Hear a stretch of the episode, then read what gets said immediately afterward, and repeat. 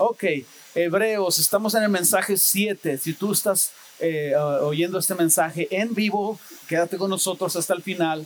Si no lo estás oyendo en vivo, lo estás oyendo diferido, entonces yo te recomiendo que es mucho mejor que tú regreses al mensaje número uno y nos alcances para que sigas la secuencia.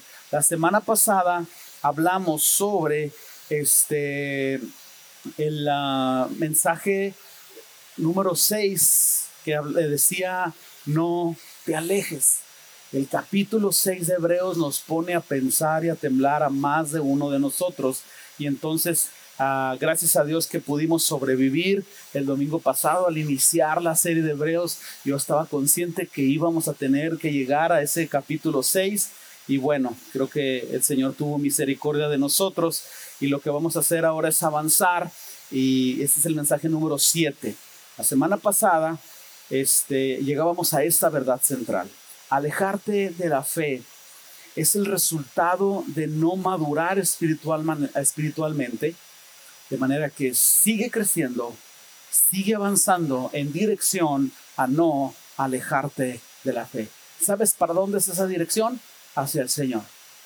Sigue creciendo, sigue aceptando tu responsabilidad espiritual en esto. El mensaje de hoy les va a gustar también. Eh, tiene un título nada más para ubicarlo, es Jesús salva. ¿Y qué dice aquí? Jesús. No está en pantalla. Bueno, Jesús salva y Jesús transforma. Ah, para una mejor comprensión del mensaje de hoy, vamos a tener que leer el casi, creo que el capítulo de 8 completo. Entonces, abran sus Biblias en Hebreos. Vamos a leer 13 versículos y, y nos va a servir bastante para todo lo que sigue más adelante. Entonces, aunque es una lectura poquito más de lo que normalmente leemos en un domingo, pido su paciencia y su concentración. Hebreos 8:13 dice la Biblia, ahora bien, el punto principal que venimos diciendo es que tenemos tal sumo sacerdote, el cual se sentó a la diestra del trono de la majestad en los cielos, ministro del santuario y de aquel verdadero tabernáculo que levantó el Señor y no el hombre. Tiempo fuera. Toma nota de estas palabras. El verdadero tabernáculo. Pon atención ahí porque va a servir más adelante. Versículo 3. Porque todo sumo sacerdote está constituido para presentar ofrendas y sacrificios, por lo cual es necesario que también éste tenga algo que ofrecer. Así que, si estuviese sobre la tierra, tiempo fuera, si estuviese sobre la tierra, ¿quién? El sacerdote, el tabernáculo, si estuviese sobre la tierra, ni siquiera sacerdote, ni siquiera sería sacerdote, habiendo aún sacerdotes que presentasen las ofrendas según la ley. Versículo 5, los cuales sirven a lo que es figura y sombra de las cosas celestiales. Otra cosa más. Toma nota de esto. Figura y sombra de las cosas celestiales. Como se le advirtió a Moisés cuando iba a ergir o a levantar el tabernáculo diciendo, mira y haz todas las cosas conforme al modelo que se te ha mostrado en el monte. Pero ahora, tanto mejor ministerio el suyo cuanto es mediador de un mejor pacto, establecido sobre mejores promesas. Porque si aquel primero, está hablando del pacto, porque si aquel primero hubiera sido sin defecto, ciertamente no se hubiera procurado lugar para el segundo. Pero, perdón, porque repitiéndolos les dice, he aquí, vienen días, dice el Señor, en que estableceré con la casa de Israel y con la casa de Judá un nuevo pacto no como el pacto que hice con sus padres en el día en que los tomé de la mano para sacarlos de la tierra de Egipto, porque ellos no permanecieron en mi pacto y yo me desentendí de ellos, dice el Señor. Por lo cual, este es el pacto que haré con la casa de Israel después de aquellos días, dice el Señor. Este es el pacto. Está citando al profeta Jeremías porque pondré mis leyes en la mente de ellos y sobre su corazón las escribiré. Y seré a ellos por Dios y ellos me serán a mí por pueblo. Y ninguno enseñará a su prójimo y ninguno a su hermano diciendo, conoce al Señor, porque todos me conocerán, desde el menor hasta el mayor de ellos. Déjenme hacer una pausa aquí. ¿Qué significa esto que nadie va a tener necesidad de que te digan, mira, Él es Jesús o esto? Significa específicamente que en el nuevo pacto, que es esencialmente el Evangelio, la fe salvadora, una fe genuina, un arrepentimiento genuino, produce en nosotros un cambio interior que se llama nacer de nuevo. ¿Hasta aquí vamos bien? Cuando tú naces de nuevo, tú despiertas a una nueva conciencia. Tú sabes que sabes que naciste de nuevo. Alguien no va a venir a explicarte, mira, es que después de la fe que tuviste, eso que tú sientes es que naciste de nuevo. Nadie te lo tiene que explicar, tú lo sabes. Nadie te tiene que decir, es que Dios existe. Después de la fe salvadora, el Evangelio te abrió el entendimiento a la existencia de Dios y en tu interior tú tienes una confirmación muy clara de quién es Dios, que Él existe y que tú le perteneces a Él. Ese es un entendimiento que nosotros tenemos dentro como resultado de haber nacido de nuevo. Por eso dice que en ese pacto nadie va a tener necesidad de que otro te diga lo que tú ya sabes en tu interior. Versículo 12, porque seré propicio a sus injusticias y nunca más me acordaré de sus pecados y de sus iniquidades. Decir, versículo 13, nuevo pacto ha dado por viejo al primero y lo que se da por viejo, vejece, está próximo a desaparecer. Ok. Hebreos 8 nos habla básicamente del nuevo pacto de gracia. Las palabras que leímos al principio es eh, como el autor está diciendo, como que al punto al que quiere llegar con estos judíos que se convirtieron a Cristo, al punto principal que quería llegar es hacerles entender que ya hay un nuevo pacto. Pudiera decirse que esta es la columna vertebral de Hebreos. Entonces, ah, para Israel el nuevo pacto era una, algo profetizado, era una promesa que vendiera en el, en el futuro para ti y para mí hoy. Es una realidad que nosotros tenemos al alcance de nuestra fe. Nosotros conocemos bien ese nuevo pacto porque el mensaje del Evangelio es un mensaje, son unas buenas noticias con respecto a la nueva forma como, en cómo Dios está tratando con nosotros. Ese nuevo pacto es el Evangelio. El Evangelio nos dice que Jesús vino y murió por nuestros pecados para que fuéramos librados del castigo y obtuviéramos en él vida eterna. Esa es la esencia del nuevo pacto.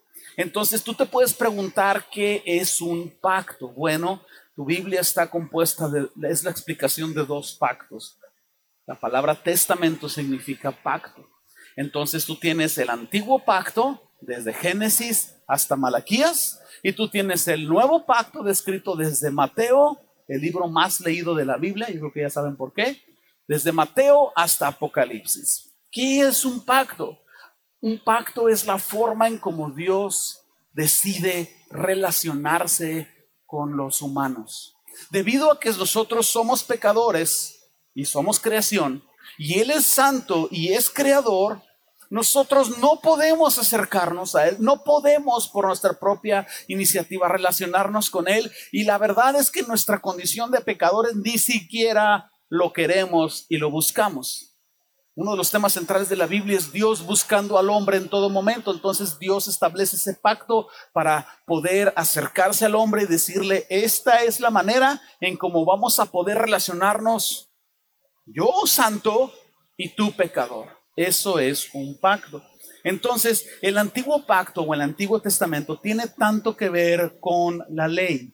La ley principalmente son los diez mandamientos. Se los puedo citar de memoria ahorita. El primero, el segundo, el tercero, el cuarto, el quinto y el que sigue, el que sigue. ¿Estamos bien? Ah, estamos al 100 con todo, ok. Esos diez mandamientos, ¿verdad? no tendrás dioses ajenos delante de mí, no tendrás imagen y semejanza, no matarás, no robarás, etcétera. Es la esencia de la ley, pero venían una serie de ordenanzas más y una serie de rituales y cosas que se tenían que hacer ahí en el eh, eh, tabernáculo. Pero principalmente este primer pacto era para que los hombres pudieran saber que eran pecadores y que Dios era santo. Era pintar una raya para que supieran después de esta raya estás haciendo el mal, estás haciendo lo que no le agrada a Dios.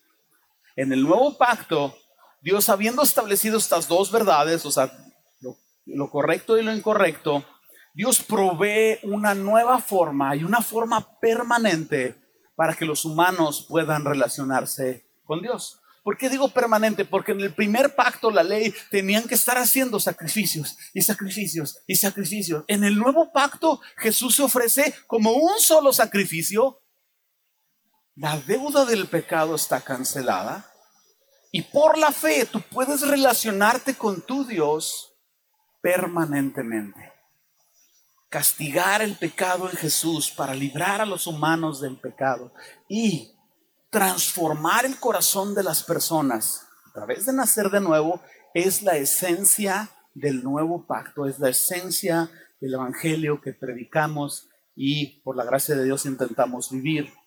El nuevo pacto mostraba la misericordia de Dios, la gloria de Dios brillaba enormemente en él y la verdad es que hasta la fecha no, no dejamos de maravillarnos de este perdón que el Señor nos ha dado. Si tú te pones a pensar al respecto cómo Dios te rescató, una vez más terminas maravillado y cada vez más enamorado de Jesús. Habiendo dicho todo esto, tú quieres quedarte con una verdad central o con un pensamiento antes de que se acabe este mensaje. Esta es la verdad central. Jesús estableció un nuevo pacto en el cual no solo los pecadores podían salvarse, sino también podían ser transformados en sus corazones para obedecer a Dios y amarlo libremente. Una cosa es que el Señor nos librara del castigo, pero que no fuéramos transformados el nuevo pacto hace las dos cosas al mismo tiempo. Nos vamos a ir paso a pasito. Nada más síganme, concéntrense, no se me distraigan por ahí. Vamos a hablar primeramente de la necesidad del nuevo pacto. ¿Por qué si Dios estableció la ley? ¿Por qué era tan necesario establecer un nuevo pacto? Bueno, el escritor de Hebreos, Esta, esta persona que escribió Hebreos, quiere que eh, sus lectores entiendan un punto muy importante, la superioridad de Jesús que produce este nuevo pacto. La superioridad de Jesús nos dice que Jesús es el único calificado para ser realmente el gran sumo sacerdote. Jesús es aquel que es considerado el mediador entre la santidad de Dios y el pecado del pueblo. Leímos el principio de Hebreos que Jesús está, bueno, el principio del capítulo 8, que Jesús está sentado en el trono a la diestra de Dios. ¿Recuerdan que lo leímos hace un momento? ¿Qué significa esto? Bueno, si lo hemos dicho antes, que esté sentado a la diestra de Dios, la palabra derecha significa autoridad en la Biblia, significa que Jesús y Dios son idénticos en autoridad, en poder, en divinidad, en todo. Pero no solo es esto, el hecho de que Jesús esté sentado en el trono Quiere decir, bueno, está sentado en el trono después de haber hecho la obra redentora, morir por tu pecado, resucitar sin relación al pecado y luego sentarse en el trono. ¿Hasta aquí vamos bien? Si Jesús está sentado en el trono y está recibiendo la gloria, quiere decir que el sacrificio de Jesús dejó completamente satisfecho a Dios. La justicia de Dios fue completamente satisfecha porque toda la ira de Dios por el pecado de todos los humanos, de todo el mundo, de todas las épocas de la historia, humanos que esencialmente todavía no van a nacer y van a pecar, todo el pecado de ellos, castigado en la persona de Jesús. Por eso Jesús estaba en crisis en Getsemaní. Porque morir es una cosa, ser torturado es una cosa, pero recibir la ira de Dios es algo de otro nivel. Sin embargo, el Señor se quedó satisfecho. Por eso Jesús está sentado, está recibiendo el honor. Pero yo quiero complementar un poco. Tú has leído en la escritura que Jesús está ahí en el cielo y que se refieren a Él como el Cordero de Dios. ¿Lo has leído en la Biblia? ¿Por qué Jesús, si es Dios y está en el trono, por qué sigue siendo cordero? Pues si, si el cordero se supone que era para ser sacrificado aquí, ¿por qué Jesús sigue siendo relacionado con el cordero de Dios ahí, al estar sentado a la diestra de Dios? Sígueme con esto. Una vez más es incorrecto tomar un modelo terrenal y tratar de entender lo espiritual, pero me arriesgo porque nos va a ayudar bastante. Piensa en un equipo de deportes de la universidad o de alguna escuela que gana el título nacional o un título mundial. ¿Qué es lo que la escuela hace con el trofeo? Lo pone en una vitrina. ¿Dónde, ¿Dónde está esa vitrina? En la entrada de la escuela. Lo primero que haces al entrar a una universidad es ver sus trofeos. Y tú te vas a meter a la universidad, estás interesado en deportes y entras y no es ni un trofeo, sal corriendo de ahí. Sal corriendo de ahí. Métete a bachilleres 7 y serás exitoso. Miren nomás, miren, cheque nada más. Miren. No, es lo que ven en la gracia de Dios, mis hermanos. No se metan en el bachilleres 7. Este, tampoco al CBT dicen 14. Ríndanse al evangelio y van a estar bien. El punto es este. Ese trofeo es un constante recordatorio de que ese equipo fue campeón. Cada vez que veas el trofeo, te recuerdas del campeonato. Jesús es el Cordero de Dios que está a la diestra del Padre. Y la sola presencia de Jesús en el cielo como el Cordero de Dios es el constante recordatorio que murió por tu pecado y sufrió tus sufrimientos y tus dolencias. De manera que cuando tú dices, bueno, cuando la escritura dice que está, eh, Jesús está intercediendo por nosotros, no es que Jesús está ahora y ore, Señor, te pido, te pido por los pecadores, te pido por estos, ay, ya pecaron más. Jesús no tiene la necesidad de hablar en el cielo.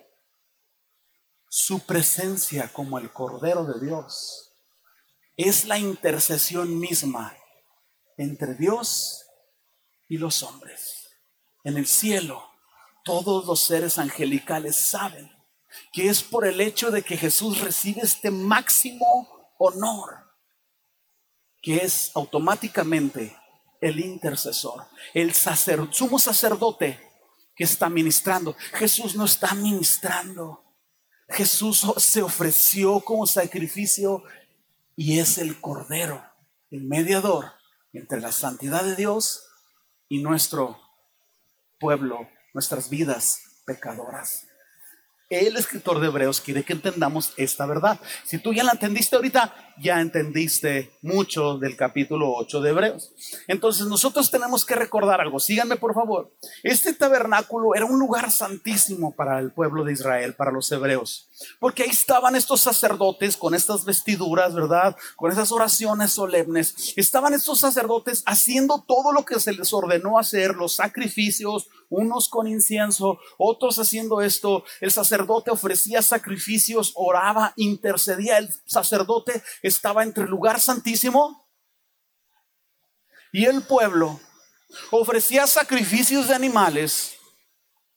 ¿Te acuerdas del día de la expiación? ¿Se acuerdan que ese mensaje que lo, estaba ahí el día de la expiación entrando al lugar santísimo?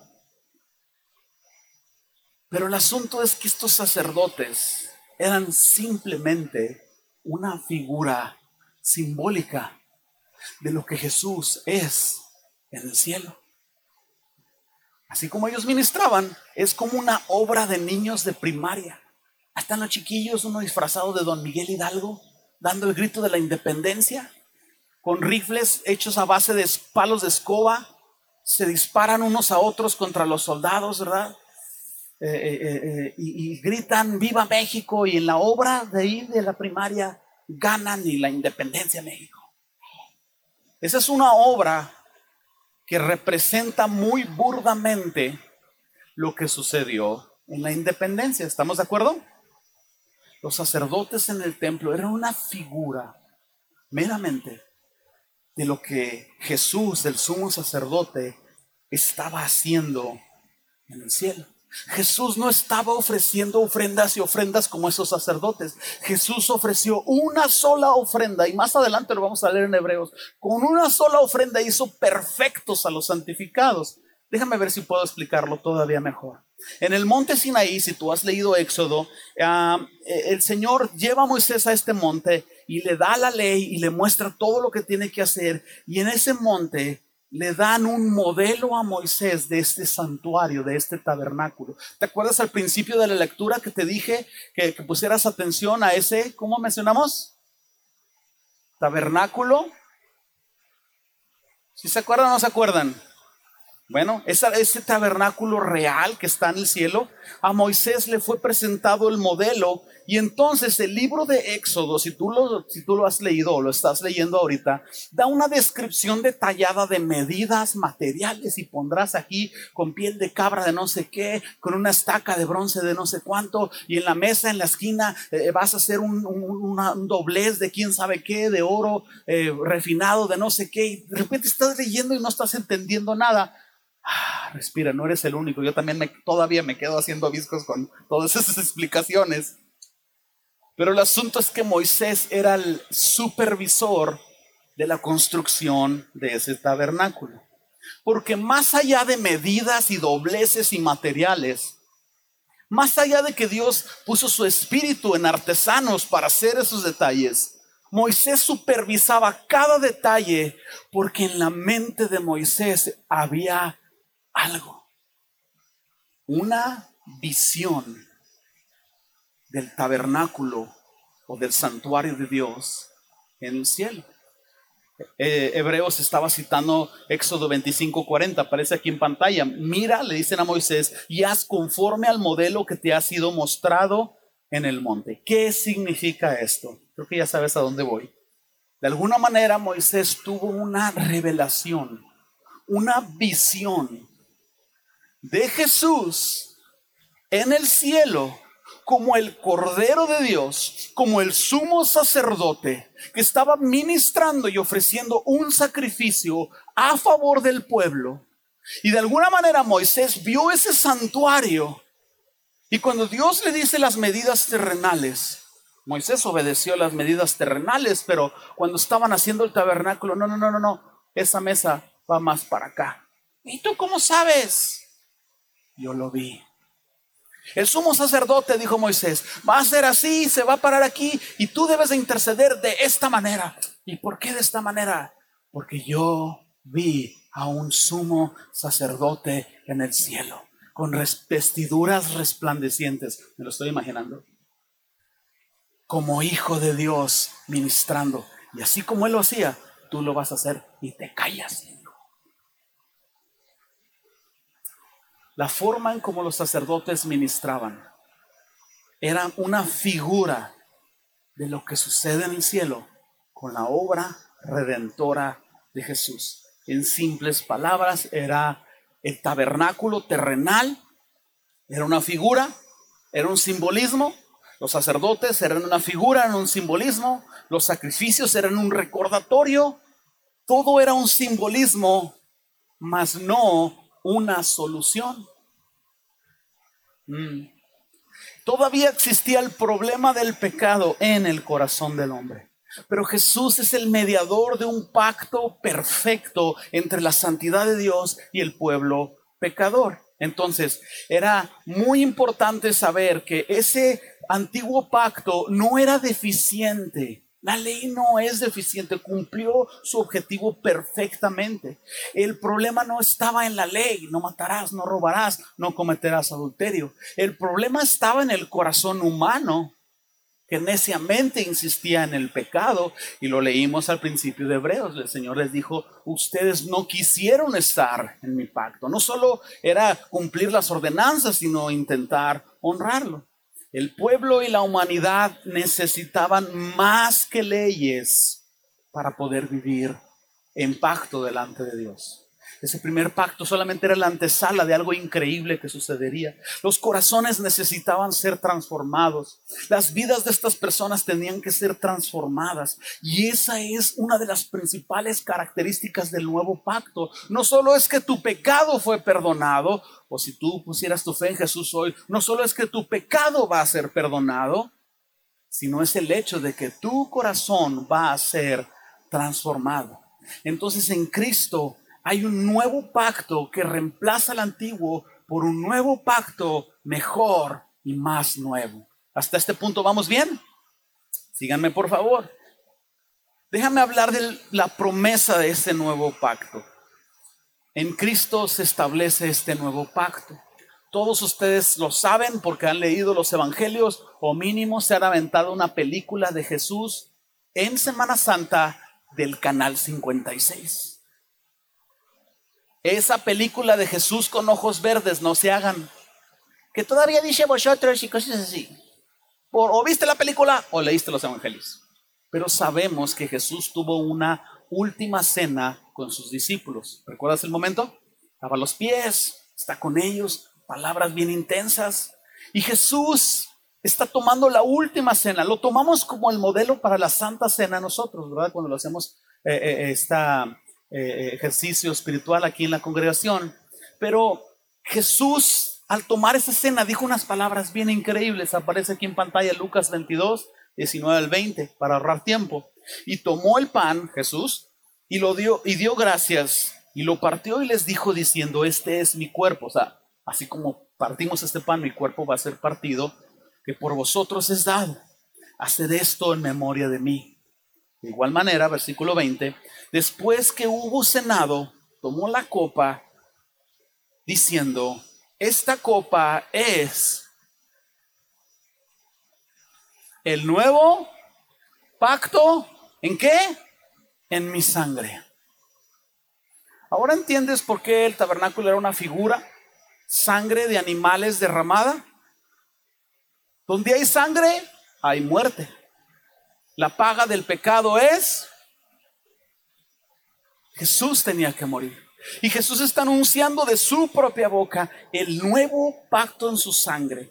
Entonces cuando Jesús establece eh, su pacto, es porque está renovando el antiguo. Cuando el Señor establece el pacto con Israel en el monte Sinaí, el antiguo, las leyes, Él reveló mediante la ley cómo debían de vivir.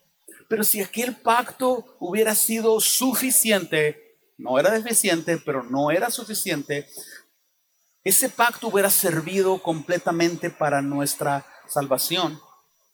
Pero como no era así, había la necesidad de un nuevo pacto. El primer pacto solamente mostraba lo que era bueno y lo que era malo. Pero el primer pacto no podía destruir la maldición del pecado, no podía destruir el dominio del pecado en los corazones humanos. El nuevo pacto sí. El nuevo pacto destruyó toda la maldición del pecado, destruyó el dominio del pecado y transformó los corazones de aquellos que ponen su fe en Jesús. Entonces la humanidad eh, necesitaba leyes que establecieran el orden? Sí, porque sin esas leyes el humano idolatra todo lo que se encuentra. Cortan un árbol y le ven figura de no sé qué y idolatran esa figura. Pasa una mariposa y la idolatran. Gana al peje y les da pensiones y lo idolatran. Y así no la vamos a llevar. El, el corazón humano sigue sus propios deseos carnales. El humano necesitaba que se le dijera que sí y que no. Pero ahora el nuevo pacto hace que los corazones sean transformados. Y cuando esos corazones son transformados, el humano no solo sabe aquí que está bien y que está mal, no solo sabe en su conciencia, porque la escritura dice que la ley de Dios está en nuestra conciencia, el humano ahora sabe en su corazón que sí y que no a través de esa transformación. Entonces nosotros necesitamos, fíjate esta palabra, necesitábamos que el pecado fuera destruido y necesitábamos que fuéramos liberados de esa maldición. ¿Tú piensas que Israel podía adorar a Dios correctamente siendo esclavo en Egipto? No, porque Egipto tenía sus propios dioses, porque Israel hacía lo que Egipto decía. Tenían que salir de Egipto para que entonces pudieran adorar a Dios correctamente. Es la misma situación con nosotros. Teníamos que ser liberados del pecado para poder adorar a Dios correctamente. ¿Cuál es la promesa de ese pacto?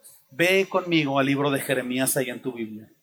Este es uno de mis pasajes favoritos en la Biblia. Cuando yo lo leo, me emociono. En mi Biblia, bueno, esta no, pero el chicharroncito que uso para leer ahí en mi casa está tan rayado que ya parece sección amarilla esta parte aquí de, de Jeremías. Pero mira estas palabras. He aquí vienen días, dice el Señor, en los cuales haré un nuevo pacto con la casa de Israel y con la casa de Judá. No como el pacto que hice con sus padres el día que los tomé de su mano para sacarlos de la tierra de Egipto. Porque ellos invalidaron mi pacto, aunque fui yo un marido para ellos, dice el Señor. Versículo 33. Pero este es el pacto que haré con la casa de Israel después de aquellos días, dice el Señor. Daré mi ley en su mente y la escribiré en su corazón. Y yo seré para ellos por Dios y ellos me serán por pueblo. Y no enseñará más ninguno a su prójimo ni a su hermano diciendo, conoce al Señor, porque todos me conocerán desde el más pequeño de ellos hasta el más grande, dice el Señor.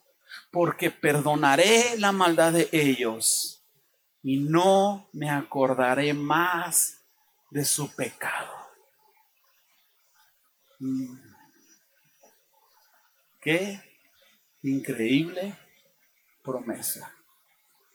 Qué hermoso mensaje. El mensaje del Evangelio. ¿Mataste? ¿Violaste? ¿Adulteraste? ¿Robaste? ¿Fuiste miserable y malvado antes de la cruz? ¿Fuiste violento quizás? ¿Fuiste un terrible padre? Tú nómbralo. Al ir a Jesús, poner tu fe en Él, arrepentirte de tus pecados, este nuevo pacto te coloca en una nueva categoría en la que todo eso que tú pudieras decir ahorita, el Señor nunca más se va a acordar de lo que tú hiciste. Y al día de hoy el Señor no te mide a ti conforme a lo que hiciste, te mide a ti conforme a lo que hizo Jesucristo. Ah, gracias por ese amén. Se vale aplaudir, se vale gritar. Nomás no se quitan los cubrebocas. En simples palabras, el antiguo pacto era la libertad física del pueblo de Israel y las figuras simbólicas. El nuevo pacto es la libertad espiritual de todos aquellos que ponen su fe en Jesús y la transformación espiritual para que las personas puedan ser libres para amar a Dios y con gratitud adorarle y con deleite obedecerle. Mira, en la ley no cometerás adulterio. Y ahí estaban que se aguantaban los benditos estos. Pero no había agrado en sus corazones. Por obligación se guardaban. Pero en el nuevo pacto, por la fe, por este nuevo nacimiento, ahora tú, por deleite, dices, ¿cómo haría yo esto y ofendería a aquel que me perdonó?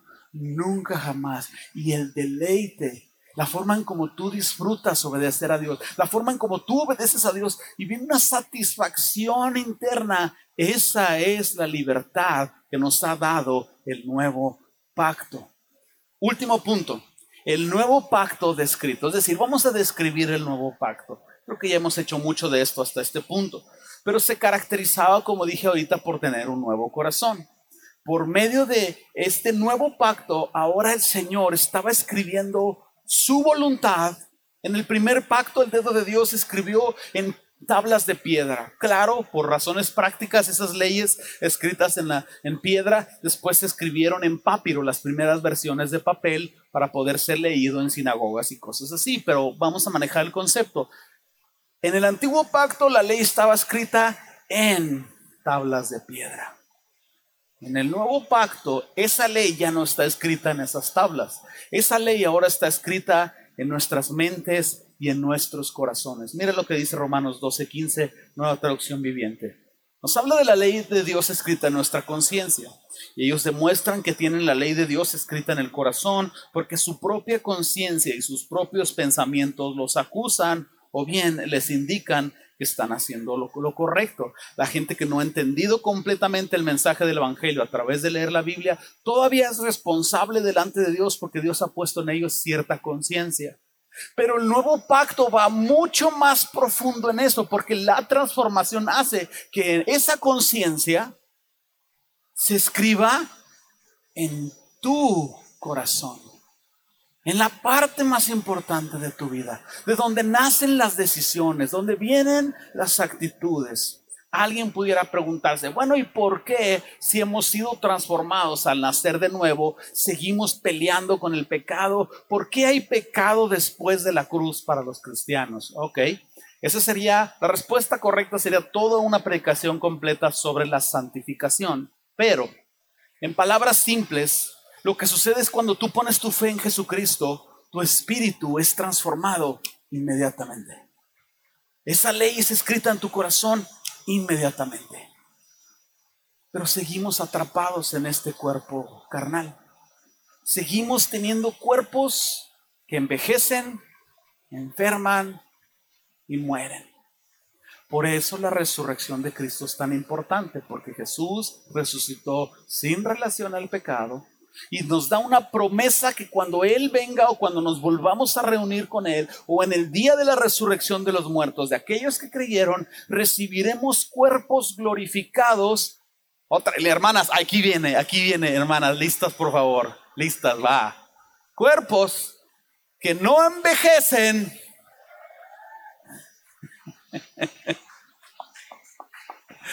Ah, no se enferman y nunca mueren. Aquí los hombres se pueden agregar ya también. ¡Wow! ¡Qué promesa! ¡Qué promesa tan increíble! Yo a veces he intentado salir a jugar básquetbol con mi hijo. Y como dijo un día en un libro Max Lucado, reconozco que ahorita tengo la velocidad de un búfalo pastando. Este loco me da como cinco vueltas alrededor y yo apenas intento tirar la pelota. Y aún así le gano. No, no es cierto. Los años nos alcanzan. Pero cuando tenga yo mi cuerpo glorificado, me voy a jugar otro básquet aquí a Lectorina, a ver si es cierto que cuando tengamos esos cuerpos, estoy, estoy respondiendo, ¿por qué pecamos después de la cruz? Porque todavía no ha sido completa la promesa del Evangelio. Fuimos transformados para poder decir no al pecado, pero se inicia un proceso de santificación. Es decir, estás en el punto cero, te arrepentiste, bautizaste en agua, confesaste al Señor. Pero estabas lleno de mañas y de cosas y actitudes y empiezas un proceso de empezar a deshacerte de actitudes, pensamientos, ideas y vas leyendo la Biblia y vas procesándolo y vas siendo cada vez más parecido a Jesús en carácter. Si tú te preguntas por qué hay personas que se parecen más a Jesús que otros, es porque Dios pone en nosotros ese sentir de ser santos y cada quien coopera con esa santidad de Dios. Unos se resisten más, otros se resisten menos. Al final de cuentas todos vamos a llegar a la meta por su gracia, no por nuestros hechos. Pero entonces sí, hay todavía relación del pecado porque seguimos en estos cuerpos carnales, pero no estamos dominados por el pecado. Es decir, tenemos la autoridad y la decisión de decir no al pecado. Mi esposa me hizo una pregunta el otro día, me dice, eh, eh, mi amor, dice, es muy difícil para los hombres dejar la pornografía. Le dije yo, mira, no es un asunto de hombres ni es un asunto de pornografía es un asunto de voluntad y es un asunto de fe. Porque la adicción es la misma, sea cual sea, sea alcohol, sea pornografía, sea una adicción a cosas materiales, sea una adicción a la vanidad, sea una adicción a esto. El nuevo pacto nos da la posibilidad y la autoridad de que cuando tú lo decidas, tú puedes decir no. Tú estés en Cristo, no has vencido cosas carnales en tu vida, es porque no has tomado la decisión en el nombre del Señor. Cuando eso suceda, tu adicción a lo que sea, tu problema se va a ir quebrantando. Entonces el Evangelio nos explica todo esto. Una característica muy importante de este nuevo pacto es que Dios es misericordioso con nosotros como pecadores. Y es gracias a su misericordia que la muerte expiatoria de Cristo hace que Dios nunca más se vuelva a acordar de los pecados de su pueblo, como lo dije ahorita. Nunca más. Quiero invitarte a apreciar la belleza del Evangelio en los siguientes versículos. Con todo lo que hemos hablado, sígueme en estos pasajes. En el capítulo 7 de Romanos, Pablo está hablando la diferencia humana de, de, vivir los dos pactos. Pablo está hablando de la frustración de decir, es que la ley, yo quería hacer esto y no podía. Y luego hace un contraste muy marcado con la gracia que encuentra en Jesucristo. Creo que es mejor leerlo, nueva traducción viviente. Pablo dice, yo soy un pobre desgraciado antes de la cruz. ¿Quién me libertará de esta vida dominada por el pecado y la muerte? Versículo 25. Gracias a Dios, la respuesta está en Jesucristo nuestro Señor. Así que ya ven, antes del pecado, antes de la cruz, perdón, en mi mente, de verdad quiero obedecer la ley de Dios, pero a causa de mi naturaleza pecaminosa, soy esclavo del pecado antes de nacer de nuevo. Por tanto, nos brincamos hasta el 8.1, ya no hay condenación para los que pertenecen a Jesús. Observa la diferencia que Pablo está hablando. Antes de la cruz, frustración. Quiero obedecer a Dios, quiero vivir los diez mandamientos y no puedo. Pongo mi fe en Jesucristo, mi corazón es transformado, el Señor vive en mí a través del Espíritu Santo, en su nombre tomo decisiones y empiezo a vivir por fe. ¿Y qué sucede? Que ya no hay condenación para mí. Todo lo contrario a soy un pobre desgraciado es exactamente el nuevo pacto. Soy un gran bendecido porque Él me ha perdonado. Miqueas 7, 8 al 19 dice que, que Dios como tú, que perdona la maldad y olvida el pecado del remanente de su heredad, no retuvo para siempre su enojo porque se deleita en misericordia él volverá a tener misericordia de nosotros, sepultará nuestras iniquidades y echará, las, y echará en lo profundo del mar nuestros pecados. Nuestros pecados, nomás para aclarar la cosa, no están físicamente en la parte más profunda del mar.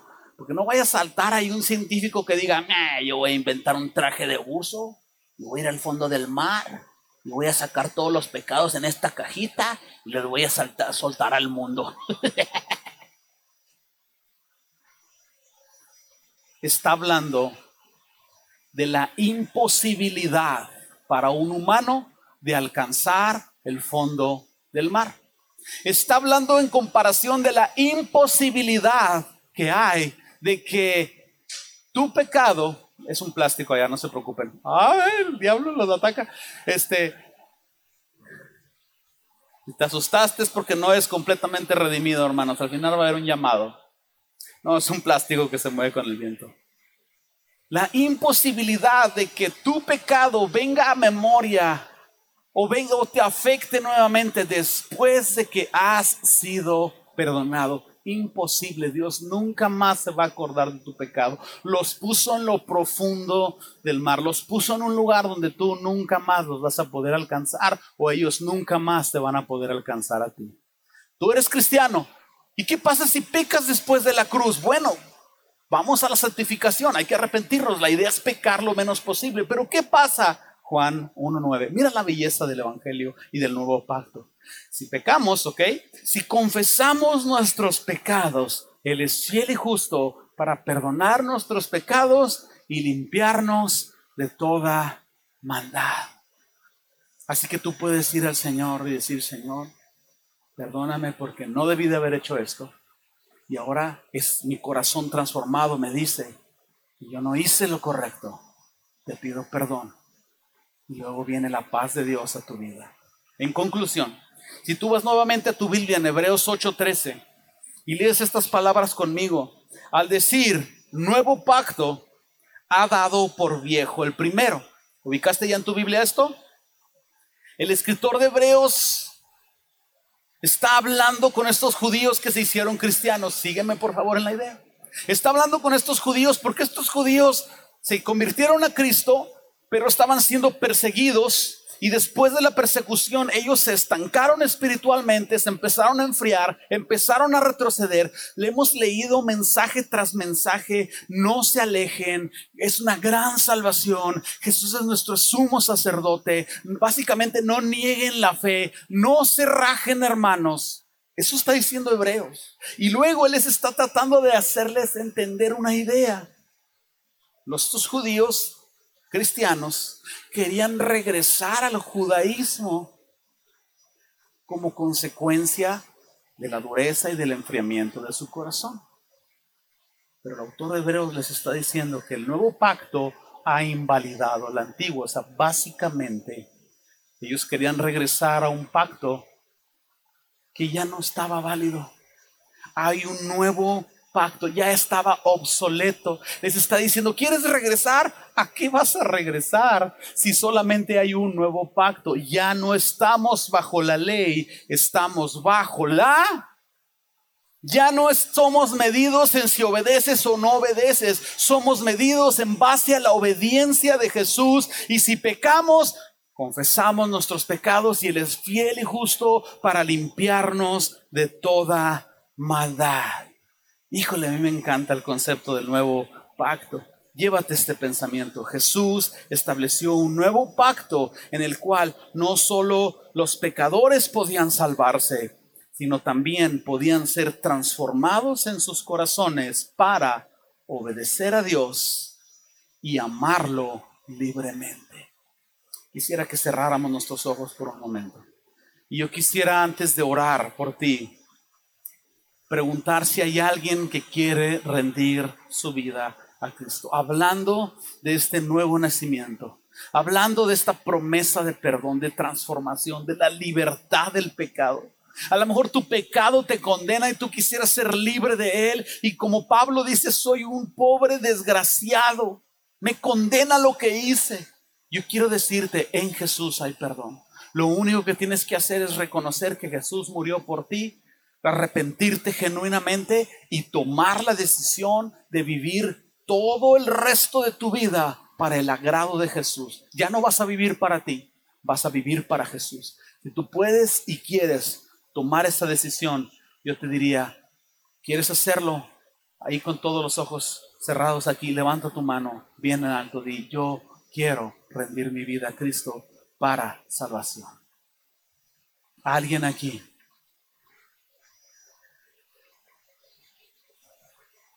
Muy bien. Habiendo dado la oportunidad, si todavía hay convicción, quieres venir al final, puedes acercarte y vamos a ayudarte. Pueden abrir sus ojos. Quiero orar por ustedes. Señor, en el nombre de Jesús, yo pido por cada persona aquí presente. Pido que un entendimiento más claro del nuevo pacto de gracia, de la transformación en nuestros corazones venga a la vida de cada uno de nosotros, Señor. Pido, Señor Jesús, que podamos seguir creciendo, no solo en la madurez espiritual, sino creciendo cada vez más en entender el Evangelio y la forma en como tú estás en pacto con nosotros. Señor, gracias. Gracias por tu gracia. Gracias por tu misericordia. Gracias por Jesucristo. Gracias por ser nuestro sumo sacerdote. Gracias porque tu sola presencia, Señor, en el trono de Dios a la diestra hace que tú estés constantemente intercediendo a favor de nosotros. Gracias porque era imposible que nos acercáramos a ti y tú nos has amado y nos has perdonado y no hay condenación para nuestras vidas. Señor Jesús, gracias Padre. Pido que esta convicción esté en el corazón de cada uno de mis hermanos. En el nombre de Jesús. Amén.